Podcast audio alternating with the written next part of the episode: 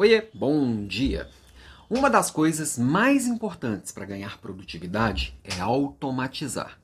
Não, automatizar não é coisa para fábrica, para empresas grandes. Não, estou falando da sua vida. É possível sim automatizar.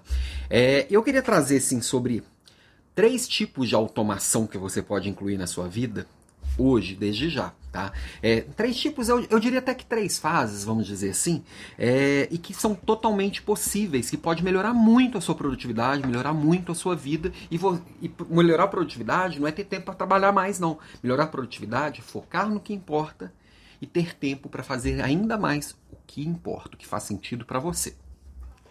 E quando eu penso em produtividade, vem máquinas, robôs e muitas coisas na minha cabeça. Isso pode ajudar sim, tá? Mas é um pedaço pequeno do conceito. Então, eu vou partir do terceiro nível para o primeiro, tá? O terceiro nível seria exatamente esse. Quantos robôs você tem aí na sua vida? Quanto que a tecnologia pode automatizar suas coisas? Fala assim, ah, não, mas isso é coisa muito futurista, muito Jetsons. Não, tô falando de uma máquina de lavar roupa, uma máquina de lavar louça. Pode-se sim um, um, um aspirador robô? Que hoje é bem mais comum, pode ser sim automação de várias coisas na sua casa com equipamentos inteligentes, mas é você saber que tem sim equipamentos que podem facilitar a sua vida, tem sim equipamentos que podem fazer alguns trabalhos repetitivos que você já faz na sua casa e no seu trabalho. O cuidado que a gente tem que ter é assim, é para a gente escolher o que, que cabe na minha vida e o que, que cabe no meu bolso. Tem muita gente que acumula um monte de tranqueira que não ajuda em nada e só ocupa espaço e esvazia o orçamento, tá? Então é fazer poucas e boas escolhas nesse sentido, tá? O segundo nível de automação é você usar as tecnologias que você já tem. Então provavelmente você está me ouvindo ou do seu computador ou do seu celular. O seu computador e o seu celular fazem muito mais do que você está usando deles. Isso, eu, eu não faço ideia como você usa o seu computador e o seu celular, mas dá para eles fazerem muito mais. Eu utilizo aqui, por exemplo, é, como, como, como software de e-mail, uso o Outlook. Ele faz um monte de coisa direto para mim. Ele, ele joga alguns itens direto na caixa de, na caixa de, de lixeira. Ele já joga alguns itens para minha caixa de lidos.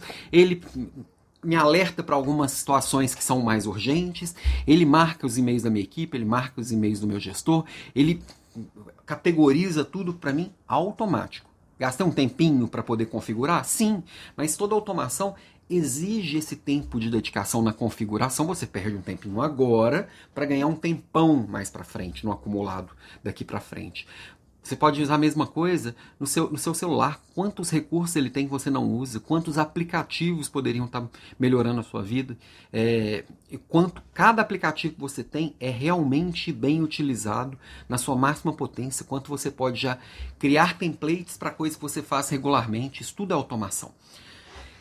E o primeiro nível da automação, que seria assim, dá para qualquer um fazer sem nada, é quando você faz com que as coisas aconteçam automaticamente. Isso não, a tecnologia pode ajudar? Pode, mas eu estou falando, por exemplo, quando você investe um tempo para treinar alguém para fazer algo que você gasta tempo fazendo no dia a dia. O treinamento ele vai te dar trabalho? Vai, mas você investe também, mesma coisa, investe um tempo agora na configuração da sua automação e a partir daí a pessoa faz. Você pode terceirizar coisas.